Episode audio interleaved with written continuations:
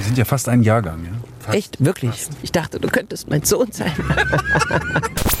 Wissen Sie, dass mal hier meine Großeltern gelebt haben? Sagen Sie mal, leben Sie in der Vergangenheit oder was? Das schneiden wir jetzt raus. Nein, lass das bitte drin. Das könnt ihr ruhig mal hören. Du, du hast die Gitarre schon umgespannt. Ich merke, wir gehen zu unserem großen Hit. Ja.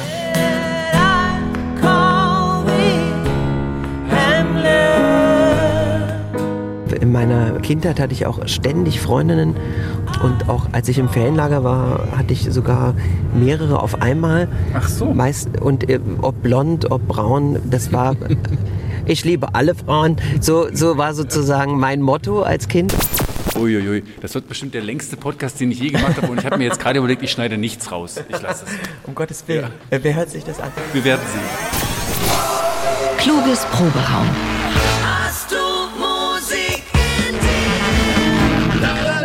Der MDR Sachsen-Anhalt Musikpodcast.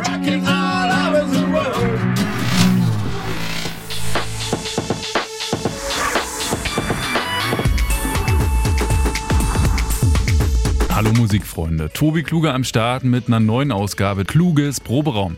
Dazu begrüße ich euch natürlich recht herzlich. Heute sind wir, mein Gesprächsgast und ich, für die Produktion dieses Podcasts mit dem Auto unterwegs in Magdeburg. Eine ganz besondere Stadtrundfahrt wird uns geboten von einem prominenten Schauspieler und Musiker, Christian Friedl. Der ist Sänger bei der Dresdner Band Woods of Burnham. Bis heute spielt er erfolgreich Theater und das an verschiedenen renommierten Schauspielhäusern. Ich sag mal, der breiten Masse ist er als Schauspieler vor allem durch preisgekrönte Filmrollen ein Begriff. Der rote Teppich bei den Oscarverleihungen, den hat er bereits mit 30 betreten. Also der gebürtige Magdeburger lebt also seinen Traum. Ja, und ich, ich darf ihn heute auf dem Beifahrersitz mit meinem Mikrofon auf der Magdeburger Runde zurück in seine Vergangenheit begleiten. Du hast immer noch einen Lieblingsdönerladen in Magdeburg? Also wenn ich, wenn ich äh, hier mal einen Döner esse, dann immer dort. Am Das, Hasselbachplatz. Am Hasselbachplatz gibt es für mich den besten Döner. Was zeichnet den besten, oder sagen wir mal so, was zeichnet überhaupt einen guten Döner für Christian Friedl aus? Ein guter Döner ist, ist ähm, ein knuspriges Brot mit einem wunderbaren, mit einer wunderbaren bunten Auswahl von äh, Salatblättern und Krautsalat und dann gutes Fleisch. Jetzt waren wir gerade am Schauspielhaus vorbei, was früher das Theater für junge Zuschauer war und wo ich das erste Mal auf einer professionellen Bühne stand. Ist das ein komisches Gefühl, wenn du hier vorbeifährst? Kommt gleich so eine Erinnerung hoch? Da kommt sofort eine Erinnerung hoch und auch äh, verschiedene kleine Sequenzen, die sich so abspulen. Und, ähm, und dann sieht man aber so die neuen Fotos, die neue Werbung draußen und so man merkt, okay, das ist dann doch schon länger her, dass man hier war. Ich habe mich erstmal gefreut, dass überhaupt Licht brannte und Ja, dass wieder was geht. wieder Es war ja nun absolut. auch wirklich ganz lange dunkel, wenn man hier Ja. vorbeigefahren ist an dem Ding. Das ist, insofern ist erstmal wieder so ein Gefühl von, huch, es lebt wieder, ja. Es scheint wieder das eine oder andere zu funktionieren. Ha- Haben die also im Dunkeln geprobt Ja. äh, dort? Äh, ah ja. Wir sind schon mittendrin im Podcast heute mit Christian Friedl. Ich freue mich riesig und ich habe auch zu Hause geschwärmt. Und dann habe ich meiner Freundin gesagt, du, ich treffe jetzt als nächstes Christian Friedl. Sie, wer? Wer ist Christian dann habe ich gesagt, google doch mal. Dann hat sie gegoogelt. Sagt, ach der, das ist ja super, da freue ich mich ja für dich. Das habe ich dann auch im Sender so die Erfahrung gemacht. Ganz viele können mit deinem Namen nicht gleich was anfangen und dann sehen sie dich und dann ist sofort, ach, na, dann, ja, dann fallen gleich fünf Rollen ein. So ein Kollege beim Mittagessen sagte, ach Mensch, ey, Christian Friedl, der hat so eine geile Nebenrolle in Babylon Berlin gespielt. Ich war begeistert, der war besser als die Hauptdarsteller. Und so geht das dann. Das äh, würde ich gerne öfters hören. Nein, aber das ist äh, ja, äh, das ist schon so, dass man, ich werde auch äh, manchmal auf der Straße, also in Dresden zum Beispiel, wenn, wenn man mich irgendwie erkennt, hat das mit dem Theater zu tun gehabt, weniger mit den Filmrollen. Und wenn ich zum Beispiel in Berlin mal zufällig, äh, wenn mich da mal jemand erkennt, dann hat das vor allen Dingen mit Babylon Berlin zu tun. Ja. Aber dass man sofort auf den Namen kommt, manchmal äh, denken die Leute, dass sie mich kennen, aber gar nicht wissen, wie sie mich einordnen sollen. So, der Status ist also noch. Aber nicht für alle. Ich glaube, es gibt auch ganz viele, die dann, klar, erstmal dich als Theaterschauspieler schon lange schätzen und verfolgen. Als, als Filmdarsteller in großen, ja, großen, erfolgreichen, preisgekrönten Filmen, wie zum Beispiel Das Weiße Band. Ähm, du machst ja, ich habe also auch gestaunt, wie du den Adi gespielt hast in dieser Adidas-Verfilmung. Das fand ich auch krass. Auch wie alt du dann auch plötzlich aussehen kannst, wenn man jetzt so neben dir sitzt, dann du siehst dann noch voll Ja, jung aus. ja. Also das haben die schon toll Cappy gemacht. aufgesetzt, Ja. damit ich äh, die grauen Haare verdecke. Ja. Also das, äh, das finde ich schon toll, wie wandlungsfähig du auch bist. Und natürlich kenne ich dich als Musiker. Aber wir sind wirklich mitten in Magdeburg. Ich sitze auf dem Beifahrersitz im Auto von Christian Friedel und wir machen seine alte Runde, wie er mir im Vorfeld versprochen hat. Er nimmt mich mit auf diese Runde, immer wenn er mal nach Magdeburg kommt. Und es ist seltener geworden, habe ich so den Eindruck und auch so von seinen Bekannten und Freunden gehört. Äh, dann fährt er einmal so und lässt das so auf sich wirken. Und wir sind jetzt gerade, am besten du beschreibst mal, wo wir jetzt schon lang gefahren sind. Also meine Runde beginnt eigentlich immer, ähm, was jetzt nicht so schön ist, aber was auch zum Leben dazugehört, meistens ähm, äh, auf dem Westfriedhof, wo meine Eltern, die viel zu früh gestorben sind, liegen. Und von dort fahre ich dann meistens über Olvenstedt, wo äh, wir dann ähm, kurz vor der Wende hingezogen sind. Das Haus steht da ja schon gar nicht mehr, ne? Das war ja so ein, so ein Neubau äh, und Neubauwohnung und das war ja damals mit Zentralheizung und alles. Das ist ja der Luxus, den man damals sich irgendwie hat leisten können. Wir haben vorher in Stadtfeld gewohnt, wo wir jetzt auch gleich vorbeifahren, in der Ganghofer Straße. Und dort musste mein Vater immer noch Kohlen schippen. Da kam dann immer diese Kohlenlieferung und in den Keller rein und alles so.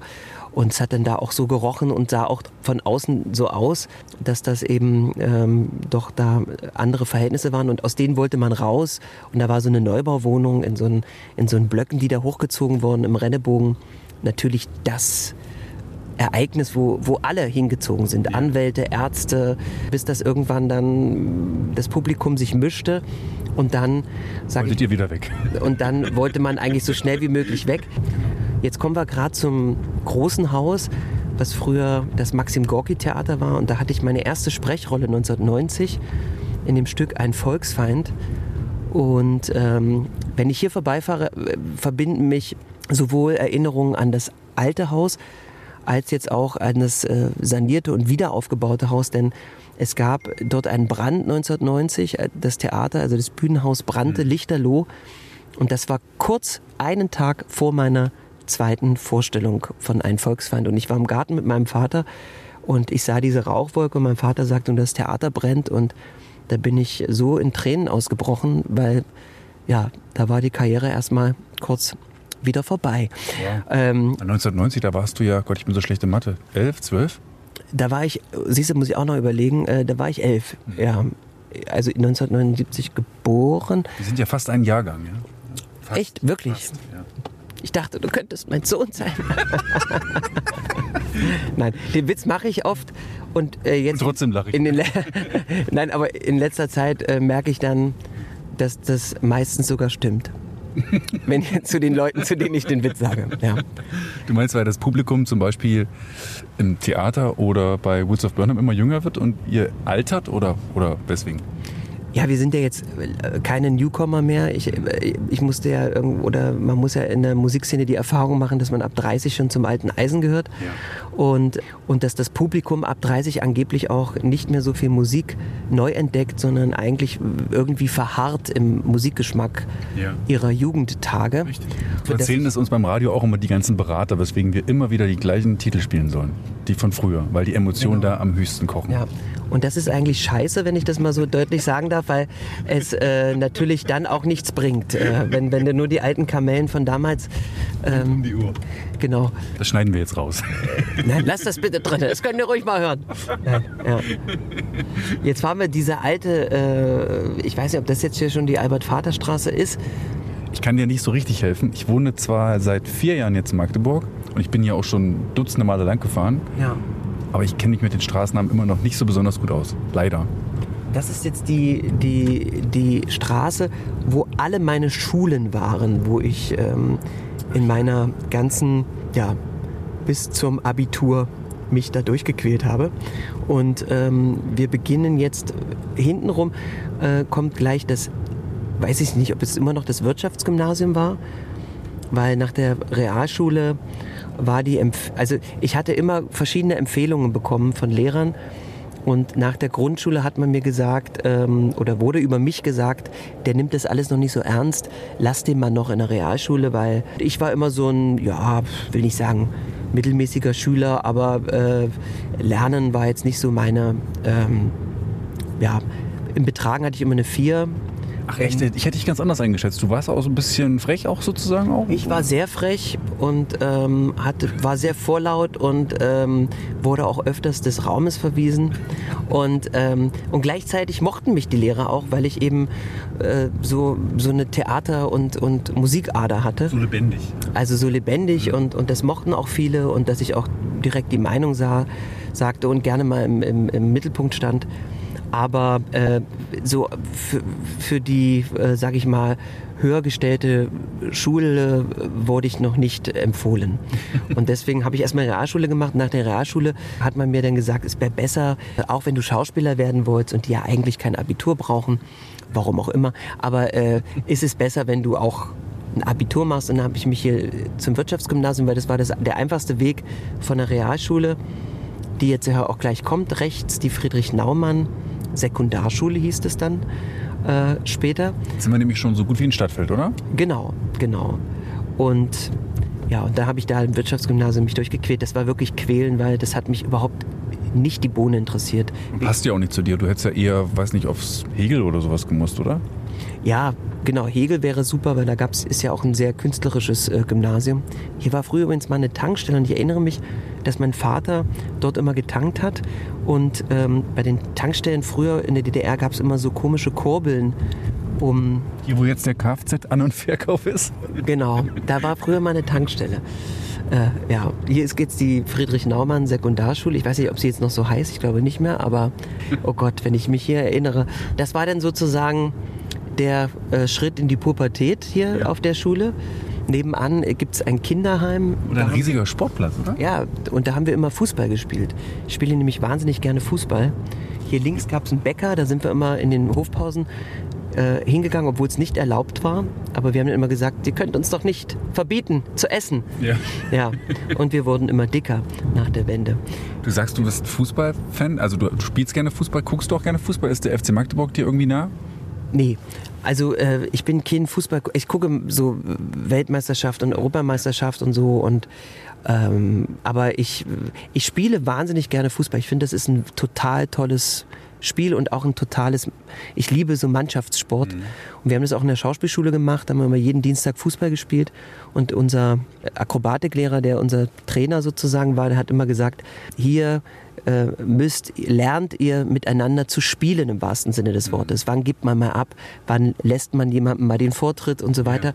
Und man hat doch sehr viele Egomanen gesehen auf dem Spielfeld, die alle nur ein Tor schießen wollten und nicht auf die anderen geschaut haben. Und so ist es letztendlich auch in der Schauspielbranche. Ich wollte es gerade fragen, ist das dann tatsächlich, gibt es da richtig Parallelen zwischen einem Fußballspiel und diesen Menschen, die da ganz doll im Sturm sein wollen und Regie äh, angeben wollen? Ist das wirklich vergleichbar, ja? Ähm, absolut. Also ich glaube, dass es ähm, einen guten Fußballer macht aus, dass er einen guten Überblick hat und auch in einer Situation, ähm, wo er das Gefühl hätte, ähm, ich möchte jetzt unbedingt eigentlich ein Tor schießen, aber ich stehe nicht gut oder ich kann nicht gut, ähm, dass der eben ein gutes Blickfeld hat, wer das dann doch zum Abschluss bringen könnte. Das ist eben Zusammenspiel und, ähm, und so ist es auch in der, in der Schauspielerei es ist, glaube ich, wichtig sozusagen, dass man mit guten Leuten auf der Bühne steht und eben auch nicht nur alleine glänzen äh, möchte, sondern eben, ja, ist ja auch in der Gesellschaft eigentlich so, würde man sich wünschen, aber es ist doch sehr schwer. Ich So, Herr mal- Sie müssen sich jetzt gerade mal selbst vorstellen, ja, also Be Bewerbungsgespräch, Casting und da wird gefragt, und welche Spielfigur nehmen Sie denn in so einem Spiel ein? im, Sind, Sie, sind Sie eine Nummer 10? Ich bin, äh, oh Gott, das ist wirklich eine sehr, sehr interessante Frage. Und es gab, wir hatten einen Lehrer in der Schauspielschule, der auch immer so Fußball, also der immer versucht hat, die Monologarbeit oder die szenische Arbeit mit Fußball. Ich muss mal ganz kurz einen unerlaubten U-Turn machen. Ich möchte dir äh, gerne mal meine äh, wichtigste äh, oder was heißt wichtigste, aber hier, das ist die Ganghofer Straße, da möchte ich gerne mal reinfahren, weil das ist eine ich war seit meiner, seit dem Umzug nach Olfenstedt nicht mehr in dem Haus. Nummer 18 haben wir gewohnt und äh, würde so gerne mal wieder in den Flur gehen. Und manchmal fahre ich hier so durch und gucke, ob die Tür offen ist, aber sie ist immer geschlossen. Und ähm, wir haben dort oben gewohnt. Ja. Also nicht diese, diese äh, zusätzlichen, das gab es früher nicht, da war der Boden, vor dem ich immer Angst hatte. Wieso? Ähm, Hast du Angst? Ja, da, das war, äh, man hatte so Grusel. Äh, hier ist die 18. Ja, genau. Sieht doch ganz schön duster aus, als würde hier gar keiner mehr wohnen. Doch ganz oben brennt, glaube ich, Licht. Und, und hier war der Keller und hier wurde die Kohle immer rausgeschüttet und hier in den Keller dann sozusagen rein transportiert. Und wir haben dort oben gewohnt im dritten Stock. Und ähm, genau. Dann ging es hier immer in die, zur Schule, hier oder nach da, Ja. in die Richtung die Schule. Da sind wir schon vorbeigefahren. Die Albert-Vater-Oberschule, jetzt Salzmann-Schule und Grundschule Stormstraße. Da wollten wir ja eigentlich auch hin, aber die lassen uns nicht rein. Also ich habe gefragt beim Direktor, aber da muss man erst den Träger fragen und dann braucht man einen Hausmeister. Dann muss aufgeschlossen werden, Schließanlage, alles nicht möglich, nicht kurzfristig, Herr Kluger, wurde mir gesagt. Also schon drei Monate vorher Antrag muss schon sein. Das ist, äh, ja, Schade. wir leben in einem Land voller unnötiger Bürokratie. Und hier war eine Wäscherei drinne. Und hier hat meine Mama immer die Wäsche äh, hingebracht. Und ich war dann ein paar Mal drinne, als sie die Wäsche abgeholt und es war so heiß da und so und den Geruch, das werde ich auch, also nie, werde ich nie vergessen. So, das war so ein ganz spezieller, ja, so warme Wäsche, kochende, ähm, lauter Frauen, die dort ähm, schwitzend ähm, also es war ein sehr interessantes Bild, ja. Ähm, aber zurück nochmal zur Frage mit dem Fußball, äh, wie ich mich einordnen würde. Ich, ich, ich stehe gerne in der Abwehr zum Beispiel, um das Spielfeld im Überblick zu haben und dann nötigen Entscheidungen zu treffen, um das Spiel irgendwie zu lenken. So. Als Schauspieler, der gerne im Mittelpunkt steht und natürlich auch vorne an der Bühne eigentlich doch die Tore reinmachen möchte, oder? Natürlich, das wollen wir ja alle sozusagen. Aber ich habe auch gern einen Überblick und ich mag es zum Beispiel einfach gern, äh, wenn, wenn man sozusagen als Ensemble, wenn sich ein Ensemble formt und wir zusammen spielen und ähm, dann muss man sich auch mal zurücknehmen, aber man kann auch mal nach vorne preschen. Aber es ist meistens, es ist immer das Best, Beste, mit guten Leuten auf der Bühne zu stehen, als mit lauter Egomanen oder Narzissten. So, Freunde, wir gehen jetzt erstmal kurz vom Gas bei dieser, wie ich finde, sehr persönlichen Rundfahrt durch die Heimatstadt Magdeburg von Sänger und Schauspieler Christian Friedel. Also ich spule mal kurz vor. Wir haben das ja alles bereits vor einigen Tagen aufgezeichnet, wie ihr euch schon denken werdet. Und wir befinden uns gleich im Gesellschaftshaus in Magdeburg. Dort, wo ich meine kleine Aufnahmetechnik aufgebaut habe, in einen der beiden Säle, und zwar im Schinke-Saal. Und Christian Friedel, der saß dann an so einem ganz, ganz tollen, ehrwürdigen Försterflügel und hat dort ähm, ja jetzt hier diesen großartigen Woods of Burnham Song My Lovely Boy angespielt. Thou, my lovely boy, who in thy power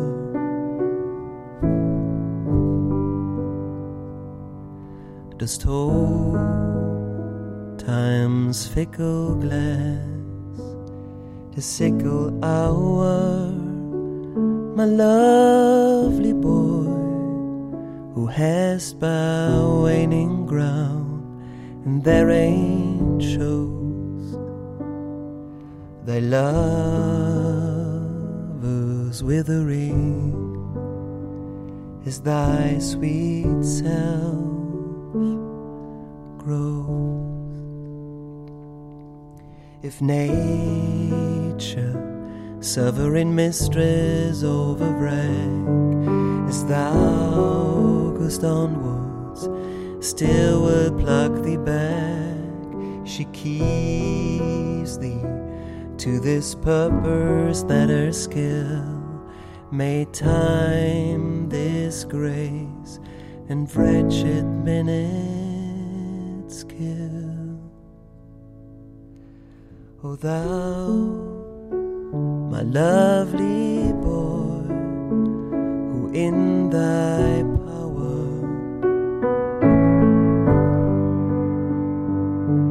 dost hold time's fickle glance, a sickle hour, yet fear her, O thou.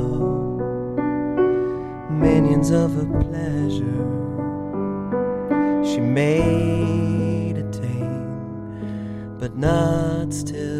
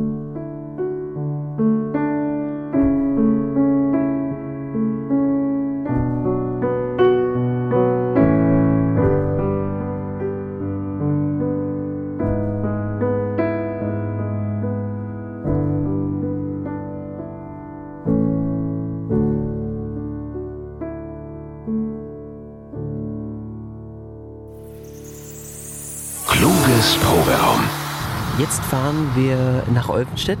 Links kommt gleich der ehemalige Garten von meinem Vater. Da waren wir 1986, Bürde 86 heißt die Gartenstraße. Der war Kleingärtner, ja? Also der hat das, äh, mein Vater war ähm, Chefarzt in der Poliklinik Südost und hat eben dann seinen Ausgleich immer im Gärtnern, im Anpflanzen und, und so. Also wirklich, er brauchte, glaube ich, so einen Ruhepol, weil er jeden Tag mit Menschen und, und das war, das war sein Ruhepol. So, und der war hier äh, links, den sieht man jetzt nicht hinter lauter Bäumen. Und es war damals nur ein braches, ein, ein, ein, ein Feld und ähm, ja und ist dann eben in den Jahren Jahrzehnten gewachsen. Genau und der hier diese Straße weiß ich noch wann die äh, gebaut wurde die gab es damals nicht. Sozusagen das war die Verlängerung jetzt von der Vater Albert Vater Straße und da sind wir dann hier mal spazieren gegangen und ich bin hingefallen und habe mir die Knie aufgeschlagen also das die in dieser Straße ist mein Blut äh, verewigt worden ja Bist du eher ein Mama oder eher ein Papakind? Ich glaube, ich kenne die Antwort, aber sag du mal.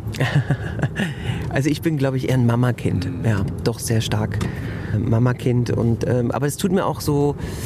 mh, So im Nachhinein finde ich das immer so ein bisschen auch unfair dem Vater gegenüber. Mein Vater hat mich extrem gefördert und, und ähm, meine Mama natürlich auch sehr.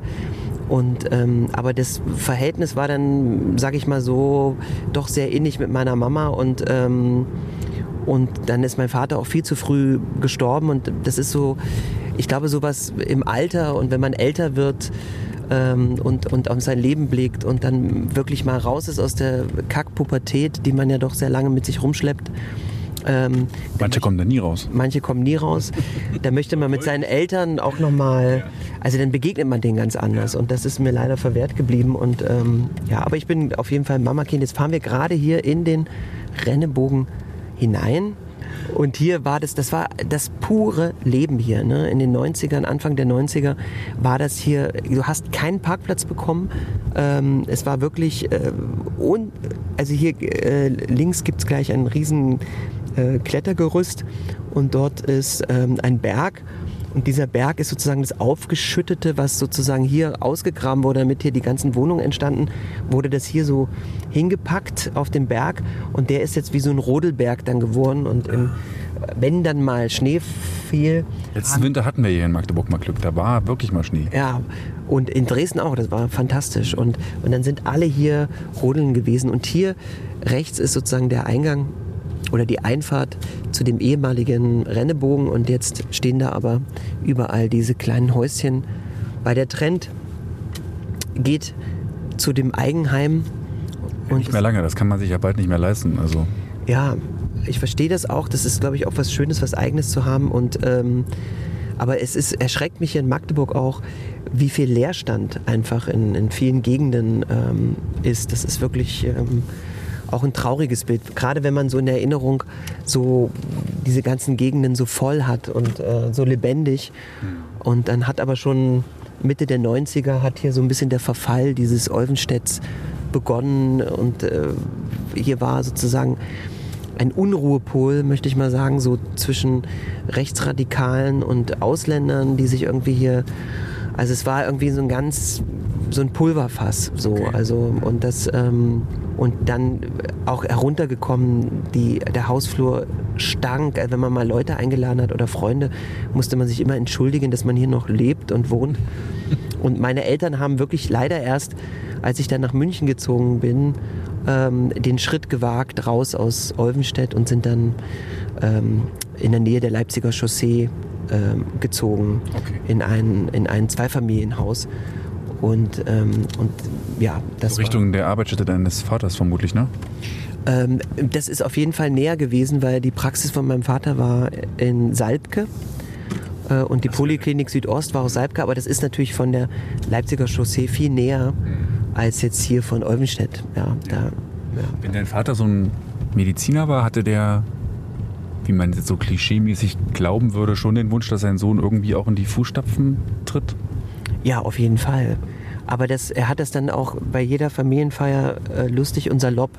Mein Vater konnte auch sehr gut Leute unterhalten, ähm, hatte auch einen sehr schönen Humor.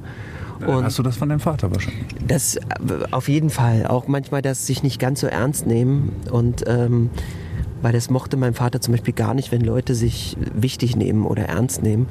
Und das habe ich, glaube ich, auch ähm, von ihm geerbt, dass ich dann lieber einen Witz mache als. Und, und da hat er eben auch immer gesagt, er wollte natürlich immer, dass ich Arzt werde, aber er hat relativ früh gemerkt, ähm, dass das nicht meine Leidenschaft ist. Und dann sagt er immer, aber Ärzte sind ja auch oft Schauspieler. Aber das konnte mich auch nicht überzeugen. In welchem Moment, bitte, muss man als Arzt schauspielern? Das wird wieder gut. Das wird, das heilt schon, keine Sorge. Ich glaube, äh, es gibt ja dann ab, ab einem gewissen Alter Leute, die die Praxis äh, zu ihrer Gaststätte machen oder zum äh, äh, Bürgertreff. Und ähm, ich, es würde mir niemals einfallen, ne? irgendwie äh, freiwillig jetzt, äh, nur weil ich irgendwie zu Hause mir die Decke auf den Kopf fällt, zur Arztpraxis zu gehen. Ja, das sagst du jetzt. Wer weiß, wie du darüber in zehn Jahren Frag denkst. ich dann nochmal in, in, in zehn Jahren, genau. Und da, also das würde mir, äh, ja, fände ich, glaube ich, ziemlich, äh, aber, und da muss man natürlich immer geschickt mit dem Patienten umgehen, um einerseits klarzumachen, dass ich, äh, das als Arzt natürlich, i, hier ist ja auch nochmal So ein großer Supermarkt? Edeka, äh, äh, Supermärkte und ähm, ja, das Stadtbild von Magdeburg ist wirklich, also wie viel diese Stadt gelitten hat schon und immer noch leiden muss, das tut einem wirklich im Herzen weh. Und es, jeder, der so das erste Mal so grob Magdeburg sieht, findet die Stadt unglaublich hässlich und da muss man immer sagen, Magdeburg hat so tolle Ecken Ja. oder man muss sie aber wirklich entdecken. Du musst wissen, wo du gucken musst. Und, Genau. und jetzt ist es ja inzwischen dunkel und ich bin ja dein Beifahrer. Ohne Navigationssystem würde ich mich jetzt überhaupt nicht wieder zurückfinden in Olvenstedt. Da bin ich auch normalerweise nie. Ist hier noch irgendwo ein Ikea? Ich glaube, hier ist der Ikea hier hinten irgendwo, oder? Hier äh, geradeaus beim Flora Park ähm, ist da, das ist, hat mich auch gefreut für Magdeburg, dass sie nun endlich auch, Wenigstens ein Ikea. dass sie wenigstens jetzt auch eine Ikea haben. Ähm, Wann bist du das letzte Mal diese Runde gefahren, die ja doch recht, und dafür danke ich dir, dass ich daran teilhaben darf, die ja doch recht privat ist. Wann, wie lange ist das her? mh, es ist jetzt schon etwas länger her, so, weil, weiß ich jetzt gar nicht mehr, ich, bestimmt jetzt mal, sage sag ich mal ein Jahr. Jetzt, klingt vielleicht nicht ganz so lang und die Leute denken, aber manchmal, manchmal hat man so ein Gefühl und da denkt man so, komm, ich mach das jetzt mal, gerade bei schönem Wetter und so. Ja. Und weil mich auch interessiert, was so aus den Gegenden wird, wie die, was da jetzt passiert ist, was sich verändert hat und so weiter. Und natürlich, ich bin aber, ich versuche eigentlich kein Mensch zu sein, der irgendwie in der Vergangenheit lebt, weil ähm, ja, ich verstehe das, dass die Leute gerne zurückblicken, auch jetzt mit ihrem Musikgeschmack. Da müssen sie nichts mehr entdecken, da machen sie nichts mehr falsch. Ähm, die Leute sehen sich in der Vergangenheit auch in gesicherten Verhältnissen. Aber wir leben im Hier und Jetzt und das ist das Spannende. Und natürlich ist es manchmal gefährlich. Jetzt kommt rechts das Haus meiner Großeltern und da ist jetzt nämlich jemand eingezogen. Hier, rechts, genau. Das ist nämlich ganz neu. Hier die, ja, Da klingeln wir jetzt aber nicht. Ostrowski-Straße. Nein. Wissen Sie, dass mal hier meine Großeltern gelebt haben? Sagen Sie mal, leben Sie in der Vergangenheit oder was? Nein. Ähm, Genau das Thema. Sehr schön. Nee, also ich, ich äh, wenn ich manchmal so einen Flash habe, dann ist das so, gerade, weil natürlich Magdeburg ist für mich die Stadt meiner Geburt. Hier komme ich her, Deiner bin ich Jugend, ja. meiner Jugend, hier bin ich aufgewachsen. Ähm, es, es liegen so viel Emotionen, Ereignisse, eine wunderbare, wirklich schöne Kindheit. Aber es liegt auch sehr viel Schmerz in der Stadt, ne? sehr viel Abschied. Und manchmal hat man so, merkt man das dann, dass man manchmal jetzt ein, ein völlig anderes Leben lebt ähm, und an einem ganz anderen Punkt ist im Leben. Und, ähm, aber ich glaube, es ist immer ganz gut auch zu wissen, wo man herkommt und, ähm, und das auch in sich zu behalten und nicht. Aber man muss im Hier und Jetzt sein Leben leben und äh, auch die Vergangenheit mal die Vergangenheit lassen. Ja. Hier in Magdeburg warst du ja bestimmt auch einige Male oder das erste Mal verliebt, vielleicht auch unglücklich verliebt. Spielte sich das dann auch hier so im Kiez ab oder musstest du da schon ein bisschen weiter radeln, um zum Beispiel in ein bestimmtes Haus zu gelangen? Äh, auch das spielte sich, glaube ich, in jeder Ecke ab. äh, in, in meiner äh, Kindheit hatte ich auch ständig Freundinnen. Ähm, und auch als ich im Ferienlager war, hatte ich sogar mehrere auf einmal. Ach so. Meist, und äh, ob blond, ob braun, das war.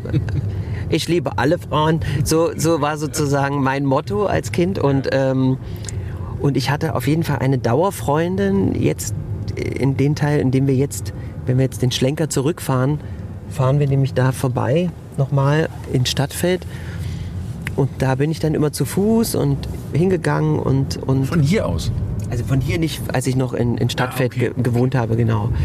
Und das äh, war so meine Dauerfreundin die Grundschulzeit über. Ich hatte auch eine andere, die ist dann aber in die BRD gegangen. Das war damals auch sehr dramatisch, weil ähm, unsere Lehrerin hat dann ähm, kurz bevor sie gegangen ist, das der Klasse erzählt. Und das war so ein bisschen unangenehm, weil die Linda ähm, war nicht nur meine, äh, ich war verliebt in Linda und sie saß neben mir und so. Und, und plötzlich wurde sie so an so einen Pranger gestellt und da wurde so gesagt, ja, ähm, sie wird die DDR verlassen und sie wird gehen und wir haben das alle als in der Schule überhaupt nicht verstanden, was das für eine Dimension ist und warum, weshalb, wieso. Und ähm, ja, und dann war sie am nächsten Tag weg. Und das war wirklich ein krasser äh, Schnitt, sage ich, äh, sag ich mal so, ne? weil das, man hat das wirklich nicht verstanden. Und man, man ich, politisch hat man ja, ja mit, mit, mit sieben, acht, neun ja auch noch nicht die Zusammenhänge alle so. Äh, Hast du jemals wieder gesehen? Nochmal was gehört von ihr? äh, bei Facebook ähm, habe ich sie dann irgendwann mal gesucht und haben uns gefunden und dann und dann dachte ich so, jetzt ist doch interessant, wie so die Leben alle so verlaufen. Ja. Ja, krass. Genau, und meine Dauerfreundin, die wohnte hier in Stadtfeld, in der Tismerstraße. Die Dana, wenn du es hörst, hallo. Meinst du, die wohnt immer noch hier? Nee, sie lebt jetzt in Leipzig. Bleibt. Wir haben äh, mit unserer Grundschulklasse, also mit einem, äh, mit Olli aus der Grundschulklasse, mit dem ich 1985 eingeschult wurde, bin ich heute immer noch befreundet. Das gehört, gehört mit zu meinen besten Freunden. Der ist jetzt Schauspieler in Heilbronn, ist auch Schauspieler geworden. Und der äh, wohnte hier vorne auf der Ebendorfer Straße, wo wir jetzt gleich vorbeifahren, weil das auch eine ganz wichtige Straße ist, weil dort nämlich das Kino Oli Ja. ist, was es ja heute zum Glück immer noch gibt durch Wo schöne Konzerte mitunter stattfinden. ja, Konzerte und verschiedene Veranstaltungen, nicht nur Kino. Und ich vor ein paar Jahren das große Glück hatte, dort auch Elsa zu zeigen, weil ich bin dort jeden Sonntag hingegangen und ähm, das war immer so wie so eine Tradition. Du gingst ins Kino um neun und um elf äh, hat man sich bei Blume, Eiscafé Blume angestellt und hat dann Eis gegessen und dann hat man den ganzen Film nachgespielt, den man dort gesehen hat. Und mein großer Wunsch war immer, auch mal Teil eines Filmes zu sein, auf der Leinwand zu sein. Und als ich dann Elsa in Oli gezeigt, zeig, zeigen konnte, ähm, der Traum da ist, ist ein Traum in Erfüllung gegangen. Ja. In dem Kino, wo ich eben alle wichtigen Filme meiner Kindheit oder die die DDR erlaubt hat, ähm, sehen konnte. Ja. Hast du bestimmt auch schon hier, auch in Magdeburg, in deiner Heimatstadt Autogramme geschrieben, oder? Die habe ich auch geschrieben, auch wenn sie keiner wollte. Vorsorglich. Ich muss ich mal kurz gucken, wie wir hier beide vorbeikommen in dieser engen Straße. Oh, nicht, dass wir hier noch einen Unfall bauen. Und dann auch noch zwei westdeutsche Autos. Aber ist auch geil, wie ihr erstmal ganz gemütlich wartet, dass du dich hier am Ab abrackerst. So, machen wir die Fenster. So. Danke. Er hat auch wirklich keinen Blick uns gewürdigt, oder? Nein, ein, manch Bösartige würden jetzt sagen, typischer Magdeburger, Ja. aber das möchte ich so nicht sagen. Es gibt auch liebe Menschen in Magdeburg. Man muss auch ein bisschen Absolut. warten und das heißt ja auch, äh, Magdeburg braucht so ein bisschen die Liebe auf den zweiten Blick. Ja. Ich, der jetzt seit vier Jahren in Magdeburg lebt, sogar ein bisschen länger, äh, warte immer noch auf die zweite Liebe. Ja. Die Magdeburger sind vom Naturell, können sehr, sehr liebevoll sein, aber es dauert wirklich, bis sie Man hat auch mal zu mir gesagt, ich bin der Schauspieler auf den zweiten Blick. Vielleicht, weil ich aus Magdeburg komme. Jetzt weiß ich's. Herrlich.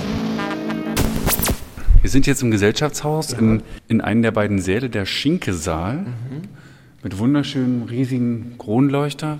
Ja, Wahnsinn. Es sieht aber anders aus als früher, ne? Ist Absolut. Es, der, das ganze Haus wurde irgendwie grundsaniert, neu gemacht, umstrukturiert teilweise oder wahrscheinlich so belassen oder zurück in den alten Zustand gebracht. Es ist ein fantastisches Haus, es sieht toll aus und ein bisschen fühle ich mich hier auch, also mir ist es vertraut, diese beiden Fensterfronten, die sagen mir was. Also hier ist garantiert was gewesen, aber es fehlt in beiden großen Seelen eine Bühne. Wo ist die Bühne? Wo war die Der Bühne? Darsteller braucht eine richtige Bühne. Ja. Hier wird dann bestimmt aufgebaut. Übrigens, das halt hier ganz toll. Ich höre das auf der Aufnahme auch. Ja, ja. Wie in so einer riesigen Toll. Kathedrale eigentlich. Ja, das ist toll. Ich, ich singe auch sehr gerne mit Hall. Wirklich. ich weiß. Das, so dann, das äh, passt aber auch zu eurer, ich sag mal, eher opulent gemachten Musik. Ja, da muss auch ein bisschen ja. drauf. Auf jeden Fall, ja. Ich spiele damit total gerne, weil ich habe das bei einer Radiohead machen das ja auch sehr gerne. Also der Tom York, der Ja. setzt seine Stimme ähm, ja auch sehr sphärisch ein und ist ja eine meiner absoluten Lieblingsbands.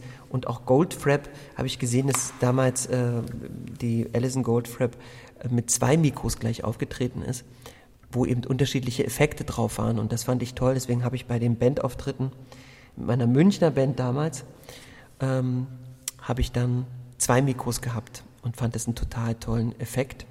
Die Techniker So. haben es bestimmt geliebt, oder? Ja, total geliebt. Und, äh, und mit den Woods habe ich am Anfang auch mit zwei Mikros und dann nachher habe ich aber ein tolles Bodengerät, was sozusagen diese Effekte, wo ich die selber zusenden kann, weil natürlich damals war noch nicht klar, wer ist unser Tontechniker und dann äh, dem zu erklären, bitte bei dem Refrain dann in den Delay gehen und dann irgendwie und somit habe ich das immer gerne selber in der Hand. Ja. Du, du hast die Gitarre schon umgespannt. Ich merke, wir gehen zu unserem großen Nächsten. Hit. Ja. Ähm, Und nochmal irgendwie Shakespeare, ne? ist auch Shakespeare. Ist eine tolle Sprache, die sich super eignet. Wir werden auch oft gefragt, warum singt er denn nicht Deutsch? Und wir haben ja für Babylon Berlin auch ein deutsches Lied gemacht.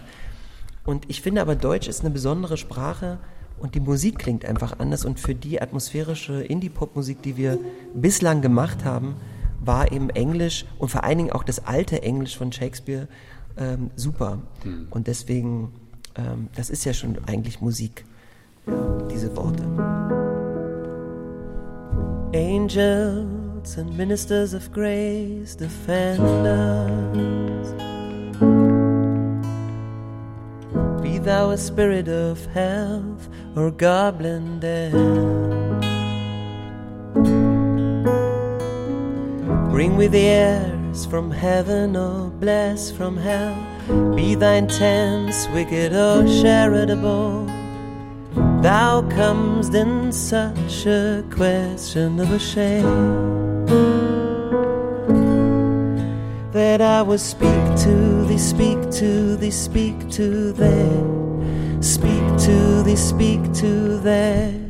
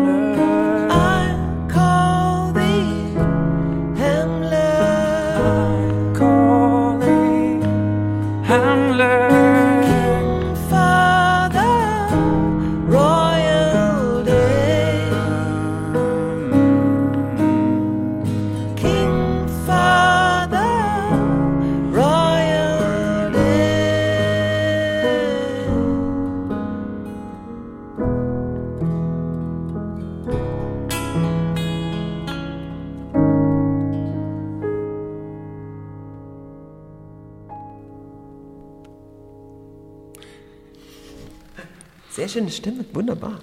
Schöne. Variation. Die äh, Hat Spaß gemacht. Ja. So ein toller Song. Sag mal, wer hat den jetzt geschrieben von euch? äh, Philipp und ich.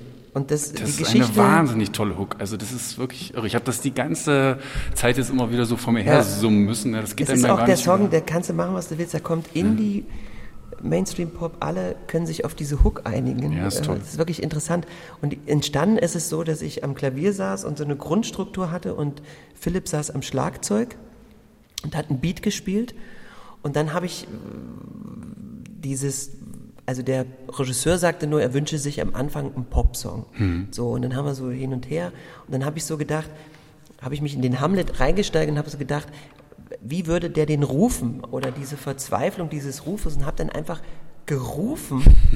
Und so entstand diese Hook sozusagen. Also wir beide allein und, und Philipp hat reingehauen und, und ich habe geschrien und so kam das dann, dann hat sich das verfeinert und Ja. die, aber dieses ist aus eben wirklich aus so einer Jam entstanden. Aber dieses, ja. gerade dieses Schreien, also ich Ja. habe dann auch immer richtig Bock, so richtig laut, ne? Und Ja, dann, ja. dann schreit man das ja auch wirklich mit so, ne? Absolut. Jetzt haben wir ja so eine eher softe Version gemacht, aber die hatte auch was dafür, dass wir Ja. noch nie zusammen gespielt haben. Das also ist, One man Take. muss das ja wirklich mal sagen, das ist Wir haben äh, das nicht das gefaked jetzt. allererste Mal, wir haben weder geübt noch irgendwie, also, Also ich habe mal geübt zu Hause, muss ich sagen. Also mit dem, aber ich habe zumindest mal versucht. Ja. Ich habe bei diesem Zwischenteil kam ich jetzt doch nicht so ganz rein. ja, wie gesagt, da kenne ich auch, äh, da bin ich immer ein bisschen lost, weil ich das nie live mitspiele. Und, Du bist als Sänger, du ähm, darfst dann tanzen. Weil wir gerade von Philipp sprechen. Ja, Wir sind an dem Moment angekommen, Ja, wo Christian Friedel eine kleine Lobhudelei verdient hat. Und ich habe mit eurem Gitarristen gesprochen, von eurer tollen Band, und der hat mir auch was für dich hinterlassen. Moin, hier ist Philipp von Woods of Burnham. Lieber Christian, ich grüße dich nach Magdeburg. Zehn Jahre gibt es unsere Band jetzt schon. Einfach eine total coole Zeit, die letzten zehn Jahre mit Woods of Burnham. Dafür vielen Dank an dich. Eines unserer ersten Konzerte war ja auch in Magdeburg im Moritzhof. Und das auch ganz besonderer Tag, finde ich, für die Bandhistorie, weil es auch so ein bisschen wie fast so ein bisschen der Startpunkt der Band war. Ähm, da haben wir noch schön äh, bei deiner Mama im Wohnzimmer alle zusammen äh, geschlafen, weil damals war noch nicht so viel mit Hotel und da haben wir da, äh, wurden wir da verköstigt und äh, ganz, ganz wohl umsorgt. Ganz, ganz schöne Erinnerungen an Magdeburg. Seitdem ist auch die Wutz-Familie nun schon echt eine ganze Weile zusammen unterwegs und äh, lieber Christian, was mich immer am meisten beeindruckt hat äh, an unserer Zusammenarbeit und auch äh, dich überhaupt bei deiner Arbeit zu beobachten, war das soziale Miteinander, das menschliche Miteinander, sei es am, am Theater oder am Filmset oder bei großen Tourproben mit viel, immer wo viele Leute involviert sind, ist auch recht stressig zugeht und man schon mal den Kopf verlieren kann oder eher auf bestimmte Sachen sich fokussiert, ähm, bist du trotz aller Kreativität und allem Stress, die da herrschen, immer, immer mit einem Ohr und einem, einem Auge bei, bei allen Leuten, äh, bedankst dich immer, sch- schließt sie immer mit ein in den Kreis, gibst jedem das Gefühl, dabei zu sein und wichtig zu sein und verteilst Schokoriegel und ähm, alle fühlen sich wohl.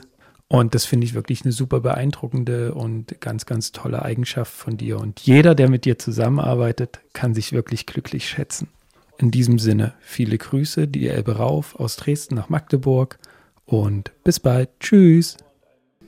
Ich habe dich jetzt genau beobachtet. Du hast ja immer so an deinem Hals, auch am Kehlkopf so lang Ja, gefasst sind, und, äh, äh, ja, und, ich hab, äh, und äh, ganz, ganz intensiv zugehört und man hat richtig gemerkt, wie die auch Gedanken, die er so hatte, wie Ja. sich auch bei dir so ein Film abspielte, die Erinnerung wieder wach wurde.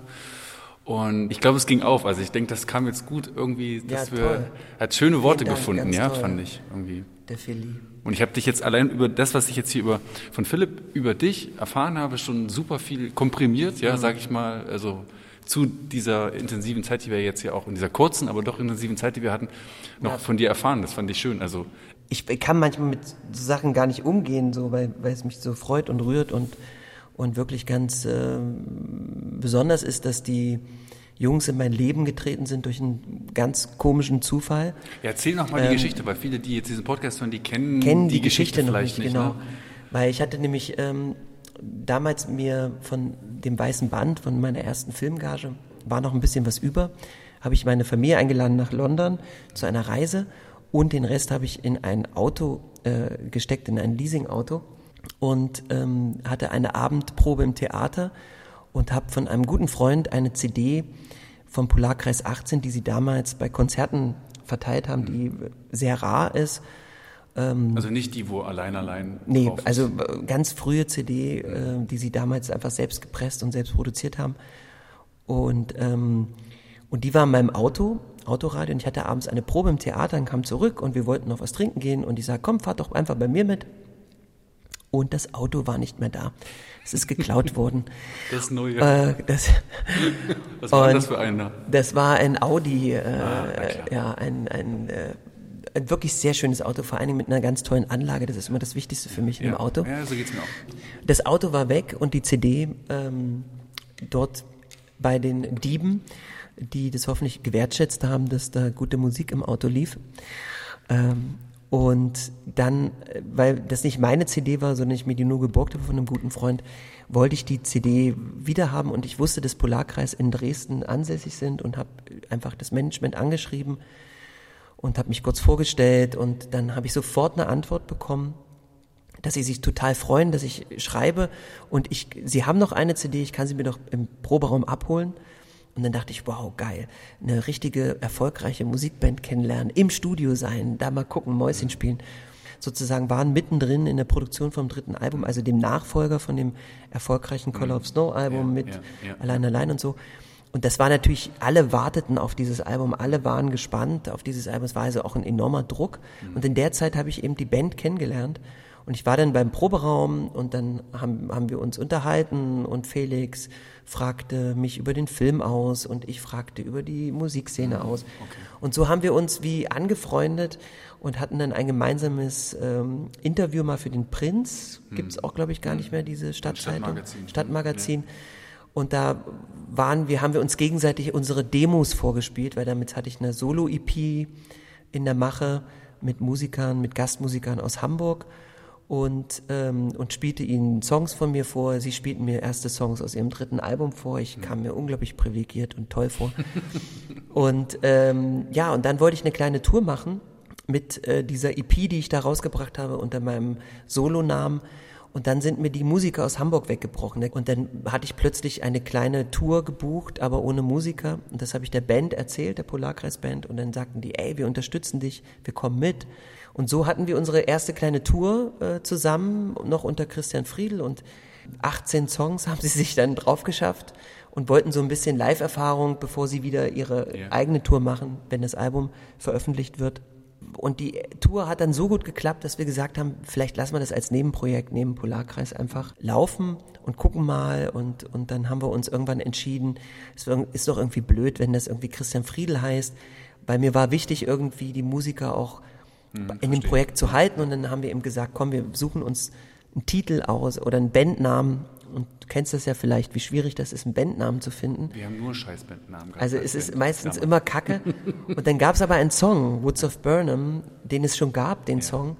Und wir fanden das einfach einen tollen, vielleicht auch ein bisschen sperrigen, aber es ist ein toller Bandname, weil er diese Theatralität der Musik gut trifft. Was hat was mit Shakespeare zu tun?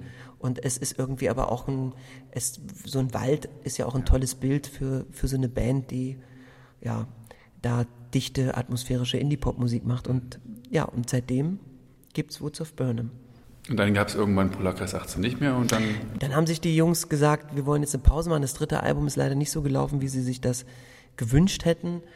Und das ist wirklich schwer, wenn man so einen massiven Hit hatte. Ja. Ähm, und ich habe ja die Band dann auch, das war auch für uns als Band schwierig, weil als es Polarkreis dann nicht mehr gab und wie das war plötzlich der Fokus auf unsere Band und, und wir konnten es aber alles noch gar nicht leisten, weil wir mussten uns ja erstmal finden. Und auch wenn, wenn da jemand, der gerade einen tollen Film hatte mit Weiße Band und eine Band, die irgendwie ein tolles Gerüst hatte, das lief alles nicht so einfach, wie man sich das vorstellt und Aber es ist eben nicht so, wie böse Zungen vielleicht behaupten würden, dass du Felix Räuber aus der Band gemobbt Nein, hast und nein, dass nein, du eingestiegen bist und dann ging es Nein, wieder nein, richtig nein, nein. Das möchte ich war ganz entschieden hier in diesem Podcast auch nochmal ruhig unterstreichen.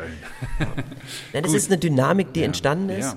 Und ähm, es ist ja jetzt auch offiziell nie aufgelöst worden, die Band. Und Ja. ich, äh, sie hatten sich auch vor ein paar Jahren mal zusammen auch wieder getroffen, ich weiß gar nicht, ob ich das erzählen darf, und hatten wirklich überlegt, auch mal nochmal wieder weiter. Was zusammen machen. Mhm. Haben auch ein paar Songs gemacht, aber das ist nie an die Öffentlichkeit gekommen, es ist nie weitergegangen.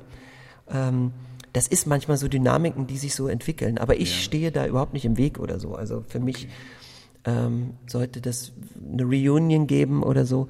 Aber ich glaube, man, Felix geht jetzt seinen eigenen Weg sehr konsequent und sehr künstlerisch in eine Richtung, die, die auch vielleicht deswegen auch Sinn macht, wenn er das solo macht mit einem anderen Team. Ähm, es ist auch schwerer, äh, solo etwas auf die Beine zu stellen. Äh, und ich glaube, das ist auch mm, schwierig, wenn du plötzlich nicht mehr die Kraft einer Band hast. Es ist natürlich toll, wenn du Jungs hast und gemeinsam auf der Bühne Die hatten stehst. damals ja Ja. auch wirklich diese gemeinsame Energie. Das war, schon eine, Absolut. das war schon eine Wucht. Und es war, ich habe nie gedacht, dass es eine deutsche Band ist, als ich das zum ersten Mal gehört habe. Also ich war vollkommen baff, als ich hörte, sie sind aus Dresden. Kluges Proberaum. Weil wir jetzt hier nochmal äh, an den Ort kommen, wo ich geboren wurde äh, und wo wir auch als erstes gelebt haben. Hier vorne in dem Haus ist die Ger Gerd-Hauptmann-Straße, Nummer 19. Und hier rechts ist das Russenmagazin gewesen oder hier waren äh, die Russen stationiert und die haben meiner Schwester, dem kleinen, süßen Mädchen, Zigaretten angeboten und dann hat sie dort geraucht und ich war eine Petze und hab's gepetzt. Das meine Schwester hat eine Rohre in der Hand, habe ich gesagt.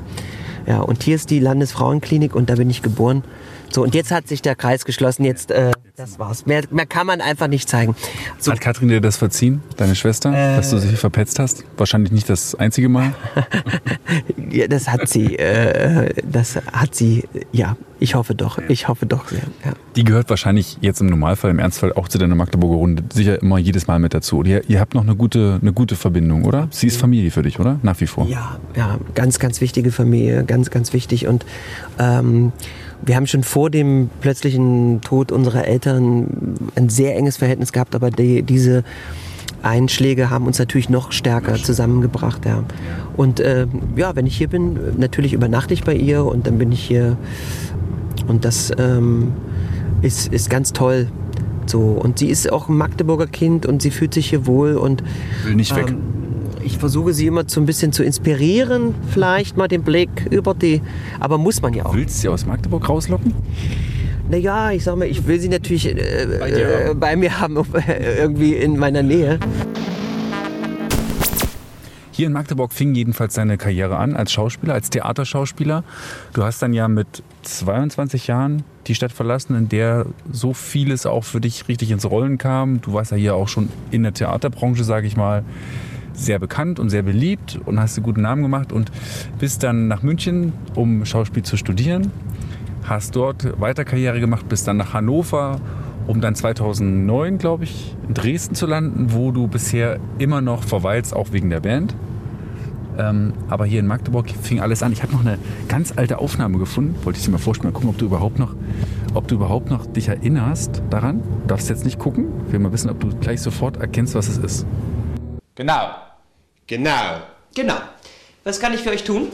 Ja, das ist nämlich folgendes. Also das goldene Ei vom Eberhard ist weg. Das was? Na, mein goldenes Ei. Das ist doch schon seit Jahren im Familienbesitz, ne? Seit es damals nämlich der schwäbische Schwibschwager, der Kusscousine vom Stiefonkel, in Delitzsch auf dem Rummel an der Lösbude von der Raumutter vom Muskatmann gewonnen hat. Ah ja. Leider kann ich mich darum jetzt nicht kümmern. Ist aber- Ich habe meinen Kopf voll mit anderen Dingen und ähm, äh, außerdem steht noch der Abwasch rum. Aber Inspektor! Nein, beim besten Willen nicht. Frühestens in drei Wochen. Ah, Ich möchte mal wissen, wie der Inspektor geworden ist, hä?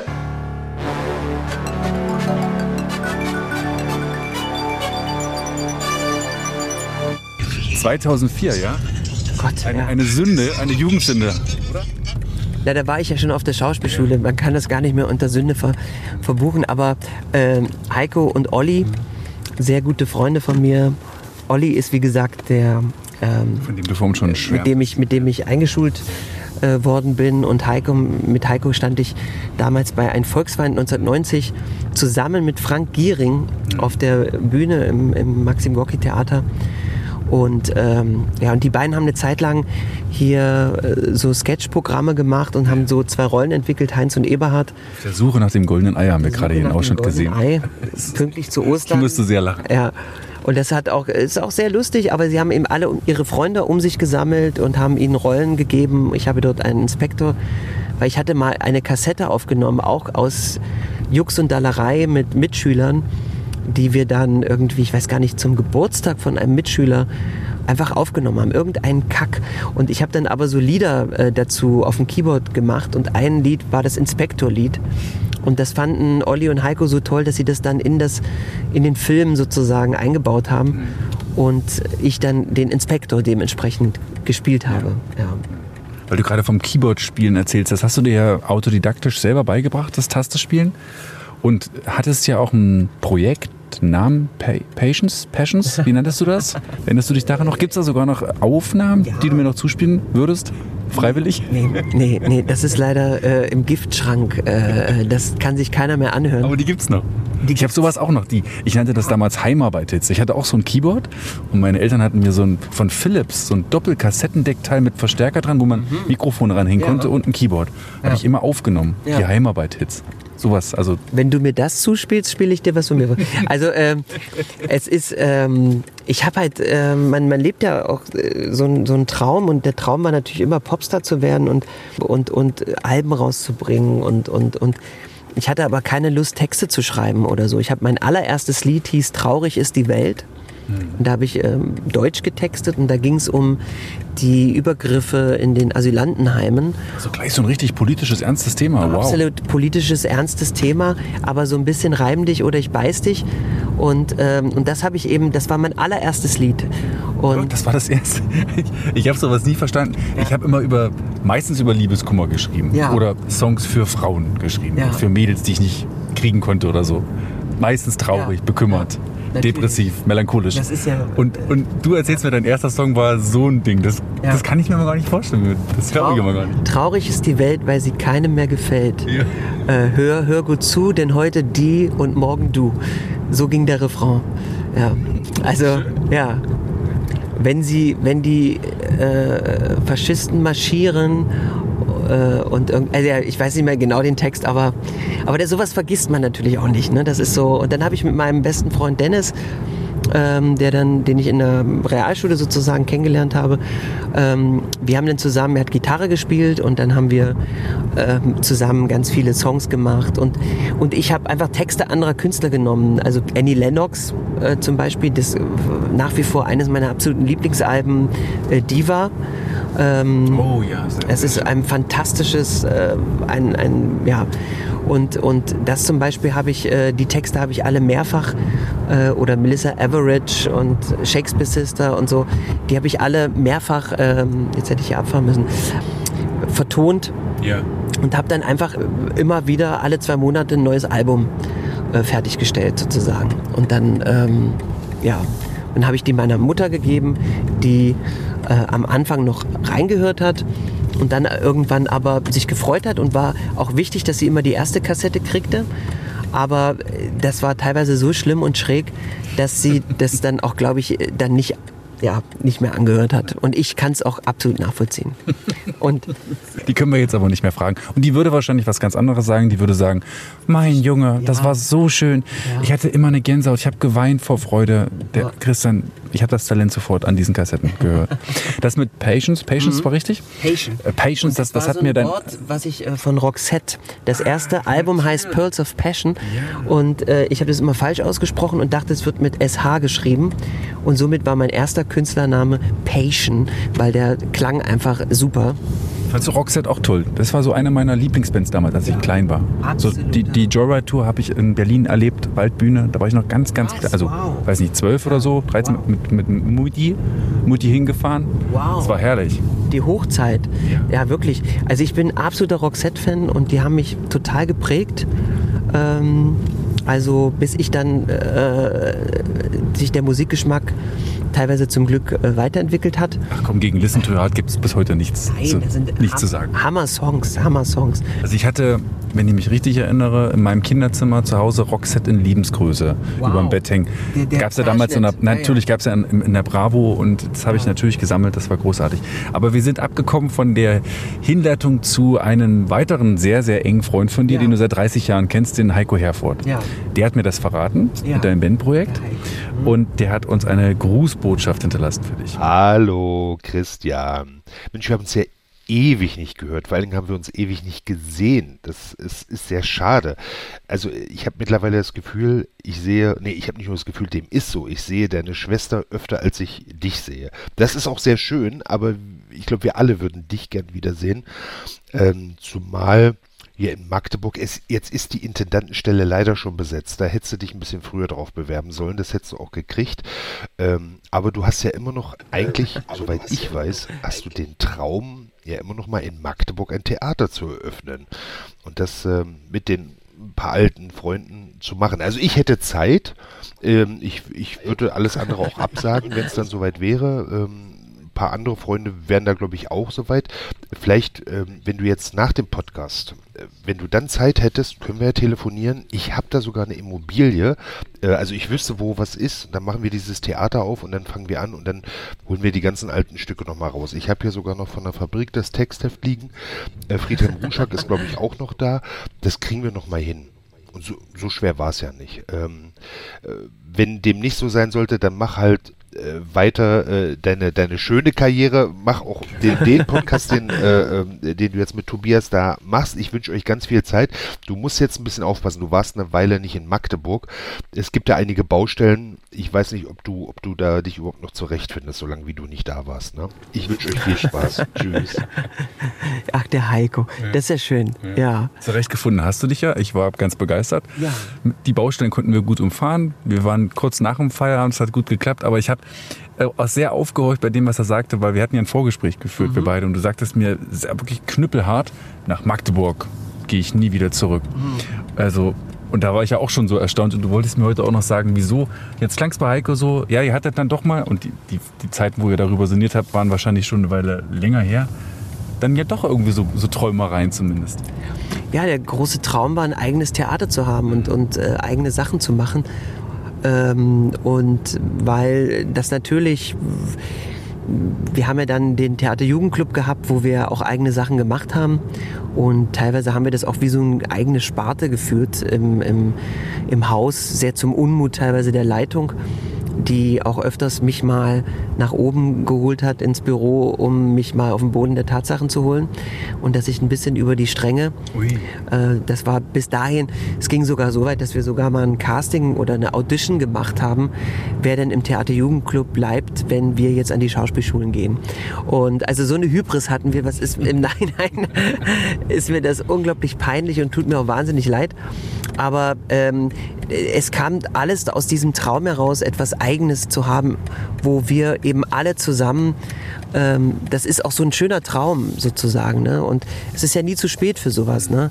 Und ich kann mir auch vorstellen, dass ich zum Beispiel, ähm, wenn jemand Nachfolge im, im Oli zum Beispiel oder so, ähm, Du würdest zumindest noch drüber nachdenken. da würde ich drüber nachdenken und eine Zweitwohnung in Magdeburg. Aber einen Hauptwohnsitz in Magdeburg kann ich mir einfach nicht vorstellen. Warum? So das Gefühl, das ist, war, als ich dann nach München gegangen bin und dann auf meine Stadt schaute, war mir die Stadt plötzlich wichtiger, aber nicht so wichtig, dass ich sage, hier will ich aber meinen Lebensabend verbringen.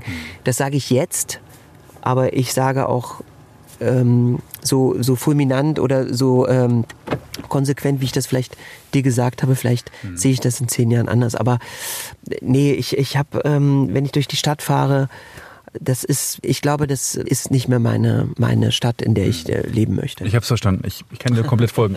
München hast du gerade angesprochen. Ja. Da fiel dem Heiko auch was zu ein. Also Chris hatte in München wirklich die kleinste Wohnung der Welt, die kleinste Wohnung, die ich je gesehen habe.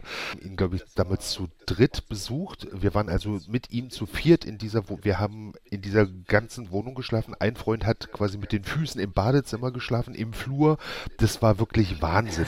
Also das war wirklich wie klein und aber wie auch überteuert. Also das ist, äh, das ist, ist genau, und das ist über 20 Jahre her. Das, das, also selbst da, ne, das war jetzt auch nicht mitten auf dem Stachus. Das ist wirklich, äh, ja, das, das war Wahnsinn. Also, Aber das am Olympiapark. Also, ich glaube, das ist dann auch nochmal so ein Ding, das kann man ja auch nicht mit jedem machen, wo man sagt, ich komme nicht mal besuchen und wir hocken äh, einfach, ja, in diesem Abstellraum zusammen. Aber ich habe es so richtig vor Augen. Ich kann mir die Wohnung Ja. komplett vorstellen. Es war, du kamst rein und ich sagte immer aus Witz, äh, guck, äh, schaut nicht in die Küche. Das war, es gab keine Küche, es war wirklich nur ein, stand, stand da ein kleiner Herd und, und, ein, und es war dann wie so ein Schlauch und diese Wohnung, also die Wohnungssuche in München war damals schon schlimm. Ja. Und meine Mama hatte dann die Idee zu sagen, dass sie sich mit Frau Doktor vorstellt und sofort hatten wir eine Wohnung. Es war wirklich krass. Äh, Ein kleiner Tipp für alle, die in München eine Wohnung suchen, einfach Frau Doktor oder Herr Professor schreiben. Ja. Und, und ich war froh, weil die war in der Nähe von der Schauspielschule, die war am Olympiapark. Und ich meine, mit Heiko zu viert, wir haben dort auch zu acht geschlafen. Man muss sich das vorstellen. Es waren zwei oben in dem Bett, zwei Ja. unten in der Küche, im Bad. Also es war so, aber das war überhaupt, das war, irgendwie war das auch, weil es haben sich natürlich auch viele in München beworben und haben Ja. dann eben gefragt, ob sie bei mir schlafen können und und ich bin sehr gastfreundlich und habe gern Leute um mich und äh, das ist überhaupt für mich gar kein Problem. Es gibt noch eine Zugabe. Es gibt noch Jetzt eine Zugabe. Song Oh Gott, ja. Ich dachte, ich quatsch äh, uns äh, drumherum. Nein, Ja, wenn du nicht willst, musst du. Nein, nicht, aber ich, ich würde äh, mich sehr freuen. ich spiele gerne, weil den Song habe ich ewig nicht gespielt und alle, die wussten, dass ich Musik mache, kannten dieses Lied und ich habe es aber nie ähm, weitergeführt oder in die Band jetzt geführt. Vielleicht, wenn ich mal ein Soloalbum aufnehme, vielleicht kommt es da mal drauf. Das, der Text ist auch noch sehr pubertär. Ich habe ihn jetzt auch extra nicht geändert. Und es ist ein Song, äh, der heißt Stranger. Und den habe ich damals geschrieben, als ich auf dem Schulhof das Gefühl hatte, ich wurde gemobbt. Was wirklich Quatsch war. Aber ähm, es gab da so ein Mädchen, die irgendwie äh, was Blödes gesagt hat, was ich damals irgendwie doof fand. Und dann äh, fühlte ich mich irgendwie so ausgestoßen und habe dann dieses Lied im vollkommenen pubertären Selbstmitleid geschrieben. Äh, das Lied ist ewig her. Ich glaube, es ist 96 oder 97 habe ich es geschrieben. Stranger heißt das Lied. Ich spiele es dir jetzt mal vor.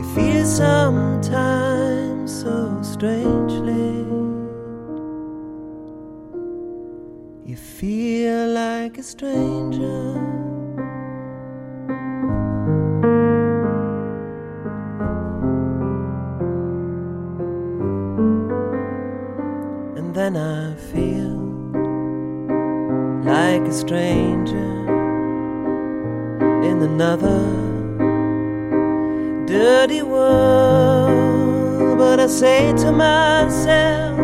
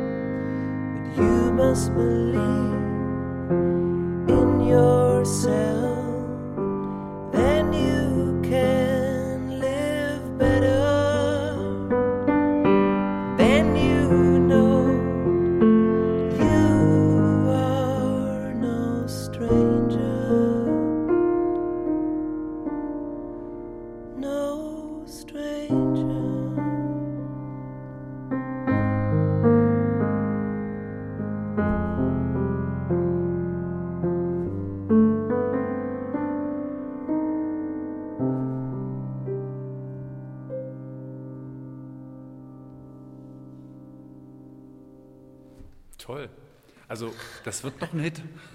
20 Jahre später nach 20 Jahre Entstehung. später, genau. Ja, Entdeckt also- im Podcast. Ja. nee, Ja, ich, es musste, ist- ich, hätte fast mitsingen, ich hätte fast mitsingen können. Also, das, war, das hat was, äh, das hat was was, Vertrautes, Catchiges. ne? ne? was Vertrautes und diese Einfachheit dieser Kindermelodie hier. Ja, das ist, ähm, wie gesagt, es war damals auch bei den allen, die es kannten, hat sich das so festgeklebt. Ja. Und dann hatte man aber irgendwann das Gefühl, gerade bei die Zeilen, ja, ich muss ja teilweise versuchen, das Lachen mit zu verdrängen. Aber, ich musste auch weil, mal kurz schmunzeln, das hört man jetzt bestimmt auf der Aufnahme, aber es war süß. Also, ja. weiß. Aber es war ganz, ganz toll, vielen Dank. Ja, ich danke dir, das Wir war sagen jetzt vielleicht tolle hinten Reise raus zurück. noch, dass ihr ja eine kleine Herbsttour vorhabt. Ja. Ähm, vielleicht sogar noch mal nach Magdeburg kommt mit MDR Kultur. Das Genau, klären wir, noch wir, auf. Mhm. wir ähm, ähm, im Dezember, am 18. Dezember spielen wir ein exklusives Konzert für MDR Kultur. Mhm. Und das wird entweder in Magdeburg stattfinden, was mich sehr freuen würde, oder in Halle. Genau. Es kommt ein bisschen darauf an, wo die Gegebenheiten, weil das soll auch fürs Fernsehen aufgenommen werden. Da machen wir noch mal einen neuen Podcast, um das dann zu äh, upgraden oder zu Genau. updaten. Es ne? gibt bestimmt das, noch die ein oder andere Geschichte, wenn der Friedel nicht seinen Mund hält, wenn man ihn nicht stoppt. Genau. Vielen Aber Dank. Ich danke dir Bleib sehr. gesund. Schöne du auch. Grüße an deine Band und ja, bis bald. Ich. Gerne vielen, wieder. vielen Dank. War mir eine große Freude. So, liebe Freunde dieses Musikpodcasts, ich hoffe, ihr konntet uns gedanklich folgen auf der abendlichen Rundfahrt, einer ganz außergewöhnlichen Stadtrundfahrt durch Magdeburg, auch für mich, mit Christian Friedel und zwischendurch dann auch noch diese Szenenwechsel, wo wir im Gesellschaftshaus Station gemacht haben. Ein Kulturhaus, umgeben von einem herrlichen Park, neben den Grusons Gewächshäusern. Ich finde, ihr solltet unbedingt auch privat mal ein Event dort besuchen, so nicht schon längst geschehen. Es lohnt sich. Danke auf jeden Fall fürs Zuhören. Woods of Burnham sind demnächst auch auf Tournee. Da vielleicht nochmal die Hinweise vormerken. 30. Oktober Schlachthof Dresden, 2. November Neues Schauspiel Leipzig, 7. November Jugend- und Kulturzentrum Weimar. Das sind zumindest die Tourtermine hier in Mitteldeutschland. Mein Name ist Tobias Kluge. Ich wünsche eine schöne Zeit mit vielen aufregenden Konzerten für euch und die nächste Ausgabe meinerseits folgt dann ungefähr in einem Monat. Dann treffe ich die hallische Synthie-Pop-Band Sorry 3000. Bis dahin. Ciao. Kluges Proberaum. Der MDR Sachsen-Anhalt Musikpodcast.